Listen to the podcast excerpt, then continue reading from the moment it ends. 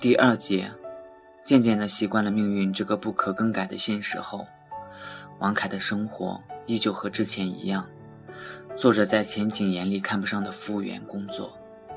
他记得在医院做检查的时候，医生曾告诉他要去疾控中心拿药吃，来抑制病情的进一步恶化。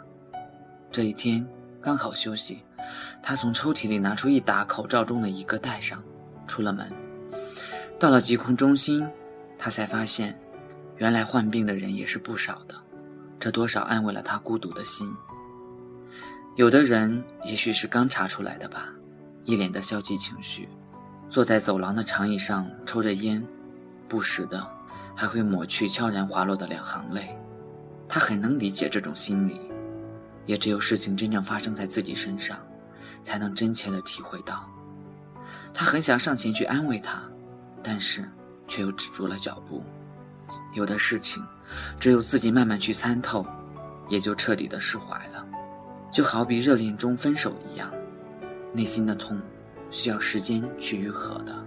王凯，护士在门口吆喝着：“在这儿。”王凯站起身来：“到你了，进来吧。”王凯取下了口罩，走进了医务室：“把你在医院的化验单子拿给我看下。”在看过王凯的化验单子后，医生语重心长地说着：“我刚看了下你的化验结果，CD 四细胞的含量还很多，嗯，暂时不需要服药，等过一个月后吧，你再来化验一下，到时候再告诉你需要服用哪些药。”谢谢啊，医生。王凯缓缓地站起身，接过了那张单子，就朝门口走去。刚走到门口。他撞上了迎面而来的一个火急火燎的人，将那人捧在手里的药全部散落一地。对不起，他忙蹲下身去捡。该说对不起的是我，那人也忙蹲下身去捡。什么事呀？这么急迫？医生站起身来问道。我忘记这药该怎么吃了。那人捡起最后一盒，站起身来。王凯把手里的几盒药递给了他，和他对视了一下。就匆匆的离去了，也许是为了别人好吧。王凯变得有点疏远别人，在人群中，他总是戴着一副口罩，和同事的聊天也越来越少了。除了必要的工作上的事情，他几乎都是一个人，想着心事，闷闷不乐的。这天下了晚班，刚走出去没多久，忽然下起雨来，走在大街上的人就像过街的老鼠一样急窜起来。王凯也不例外，赶紧的躲在一个大商场门口的大厅下。这里也聚集着不时来躲雨的人。在无意中，他瞥见了一张很大的广告海报：“钢管舞学校招生。”他不由得心动了一下，心中萌生了一个想学钢管舞的想法。于是，他走了进去。“你好。”王凯朝着前台的一位很漂亮的美女说：“嗯，你好，是来学跳舞的吗？”嗯，王凯点了点头。想学哪一种舞？说着，那位前台的美女就递上了一张宣传的单子。我想学钢管舞，不知道男的能不能学呀？王凯有点不好意思。当然可以啦，我们这里教钢管舞的老师就是一个男的呢。那学费是？学费是三千块，学两个月就可以毕业的。那女的不紧不慢地回答着。哦。那行，我回去考虑考虑吧。王凯准备转身离去。哎，先生，你等一下。如果是因为学费的问题，你可以先交一半的，随后补上就是了。嗯，离开了培训班，外面的雨下的小了。王凯在心里盘算着，三千块钱，一下子也拿不出来这么多呀。还好可以先付一半，剩下的钱也够缴下个月的房租了。就这样吧，是不是这样？生活就可以一下子充实起来，白天上班，晚上来学跳舞，也许只有这样，他才能转移内心的痛苦吧。不知不觉中，时间已经过去了一个月了。这天早上，王凯很早的就起了床，原因是医生曾嘱咐他，一个月后来检查 CD 四细胞的含量。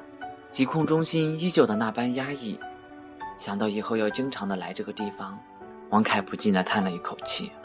刚到大门口，他竟然看到了钱锦，从里面匆匆地走出来，手里拿着一个药袋子，他整个人瘦了些，还伴随着不间断的咳嗽，低着头自顾自地走着。也许是因为戴着口罩的原因吧，他没有认出王凯，从他身边擦肩而过，慢慢地走出了中心的大门。王凯望着他的背影，内心有一种说不出的感觉。可能是前景这副狼狈不堪的样子，让他竟然心生了一些同情。但是那又怎样？如果不是他不安好心，他至于现在站在疾控中心的院子里吗？从而失去了人生的方向。他才二十二岁呀，他的人生也才刚刚开始。王凯理了理愤怒的情绪，扭头走进了疾控中心。医生。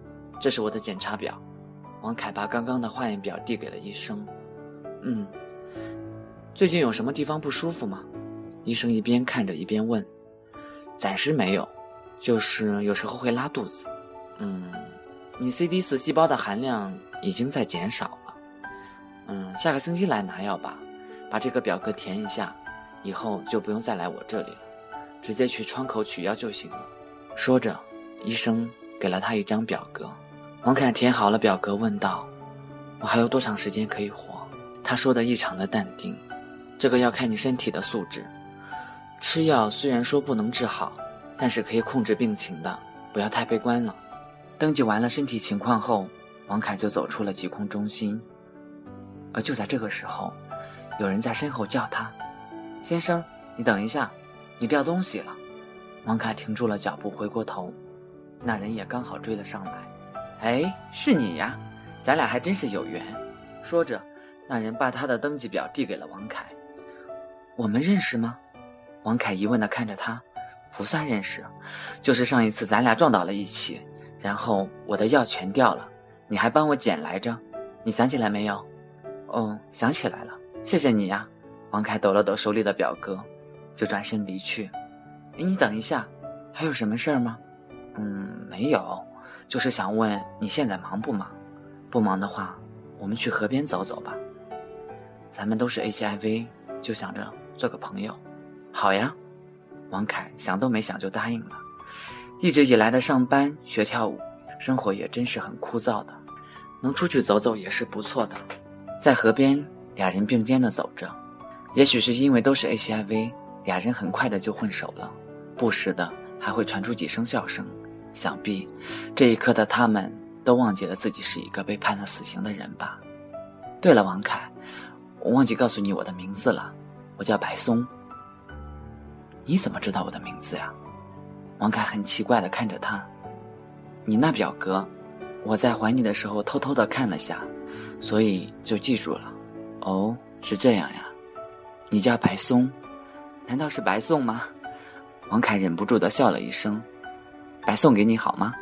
那人说着，竟把一只手搭在了王凯的肩上。王凯忙闪了过去，然后神经紧张的后退了一步。我该回去了，先走了。然后头也不回的就走了。经过了两个月的学习，王凯终于学会了钢管舞。他觉得是时候该去酒吧了。在网上查了查内门相对来说比较大的同志酒吧，晚上下了班，东找西找的，终于找到了这个不见天日的同志酒吧。红苹果，可能是比较早的原因吧。酒吧里还没有客人，接待他的是一个染着黄头发的男孩子，看样子年龄应该不大。王凯取下了口罩，问道：“你好，嗯，我是在网上看到你们要找一个跳钢管舞的，对吗？”“是的。”“你等一下，我去叫我们的经理。”找了个靠近吧台的位置坐下，仔细地打量着这个酒吧。酒吧的总面积有三百多个平方。墙上挂着很多欧美男人的性感相片，一排排可以同时坐四个人的桌子，把舞台围在了中间。舞台的一个地方又延伸出来一条小小的走道，连接着的是一个不是很大的圆形舞台，中间竖着一根光滑的钢管。这个角度，不管你在酒吧的哪个地方，都可以看到跳钢管舞的舞者。你是来应聘的？一个戴着一副眼镜的男人站在了王凯的身后。王凯急忙地站起身来：“是的，那你知道我们的酒吧是同志酒吧吗？”那人坐了下来，点燃了一支烟：“知道的，我也是同志。以前跳过吗？”那人从上到下的打量着王凯：“刚学会没多久，学了两个月了。那也就是说，你还没有在酒吧表演过？嗯，那不好意思，你没有经验。那人刺灭了烟头，起身准备离去。你放心，我不会让你后悔的。说完后，王凯脱掉了上身的衣服，跳上了舞台，在钢管上熟练地完成了一系列高难度的动作。在谄媚的音乐下，王凯好像活出了另一种人格。他不时地和围观的一些服务员互动着，那每一个动作，那每一个眼神，都是如此的勾人心魄。十几分钟后。就连经理也对他刮目相看了，不停的鼓掌。我们要的就是你这种感觉，不错。会唱歌吗？经理忙递过来一支烟给王凯点上。会唱一些。那行，你明天晚上就来上班吧。好，一定准时到。他掐灭了烟头，又戴上了口罩，就离开了酒吧。很多时候，我们不知道在我们的身体里还藏着一个不一样的自己。也许，那才是最真的自己吧。